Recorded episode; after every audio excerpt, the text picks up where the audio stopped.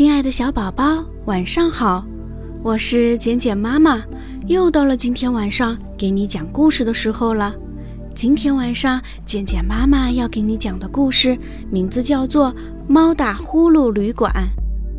有一天，一个旅行团来到森林旅馆，河马经理和浣熊小姐忙着接待客人，大伙儿坐在旅馆的大厅里等候着浣熊小姐给他们安排房间。因为旅途实在太劳累了，没过一会儿，大伙便开始打起瞌睡来。漂亮的松鼠小姐头朝前一冲一颠的，犀牛太太倚着墙睡得很沉，两只小白兔头靠在一起也睡着了。最有趣的是猫女士，她一合眼就打起呼噜来了，呼。那声音把大伙儿都惊醒了，松鼠小姐吃了一惊。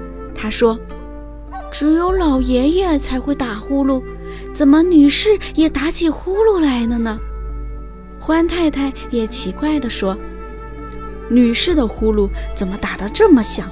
我也是头一回听到。”浣熊小姐开始分房间了，松鼠小姐第一个喊起来：“我不愿意和猫女士一起住。”他的呼噜会闹得我整夜睡不着的。两只小兔子也摇摇头说：“我们不想和猫女士住在一起，听见她的呼噜，我们还以为是老虎来了呢。”欢先生和欢太太也说：“我们喜欢安静，不喜欢别人来惊扰，请把猫女士分得离我们远一点儿。”只有犀牛太太说。猫打呼噜挺平常的事儿，就让我和猫女士一起住吧。第二天天蒙蒙亮，旅馆的大厅里热闹起来。松鼠小姐哭哭啼啼的，她的小脚趾头上包着纱布。原来松鼠小姐爱漂亮，她的脚趾上都涂着香喷喷的红色指甲油。有一只老鼠以为那是一块糖，就使劲咬了一口。咬掉了松鼠小姐的小半截脚趾头。两只小兔子呢，无精打采地说：“我们一晚上都没睡着，老鼠在我们的房间开联欢会。”欢太太皱着眉头说：“我们带来的干粮让老鼠给掏光了。”欢先生的西装也被老鼠咬了一个洞。只有犀牛太太精神最好，她说。哎呀，我睡得好极了！我这才知道，猫女士白天睡觉打呼噜，晚上她一晚都没睡，忙着捉老鼠呢。房间里静悄悄的，我睡得可香甜了。大伙儿问：“猫女士呢？现在在哪里？”犀牛太太说：“这不，我想起来了，她开始睡着打呼噜了。”呼。他睡得真香，可这对我一点影响也没有。大伙儿非常羡慕犀牛太太。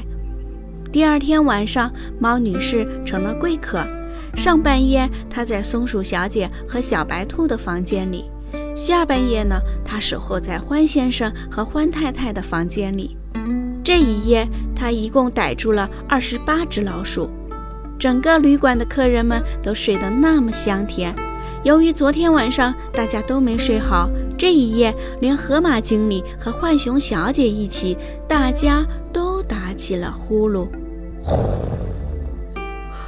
呼，那声音真好听。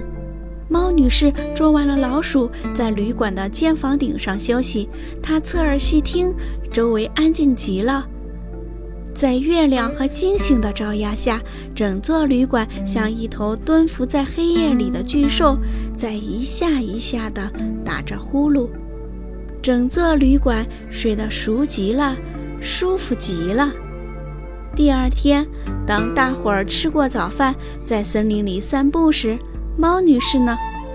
她正在房间里睡觉，该轮到她打呼噜了。河马经理和浣熊小姐非常感谢猫女士帮他们除掉了一直让他们头痛的鼠害。他们非常欢迎猫女士常来这里住，他们愿意为猫女士提供最好的房间和最周到的服务。河马经理征得猫女士的同意，把旅馆名字改成“猫打呼噜旅馆”。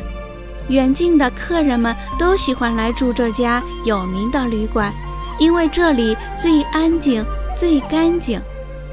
至于老鼠呢，躲得远远的，因为他们知道这座旅馆名叫“猫打呼噜旅馆”。亲爱的小宝宝。今天晚上的故事，简简妈妈就讲到这儿。祝我们的小宝宝今天晚上睡个好觉，做个美梦，宝贝，晚安。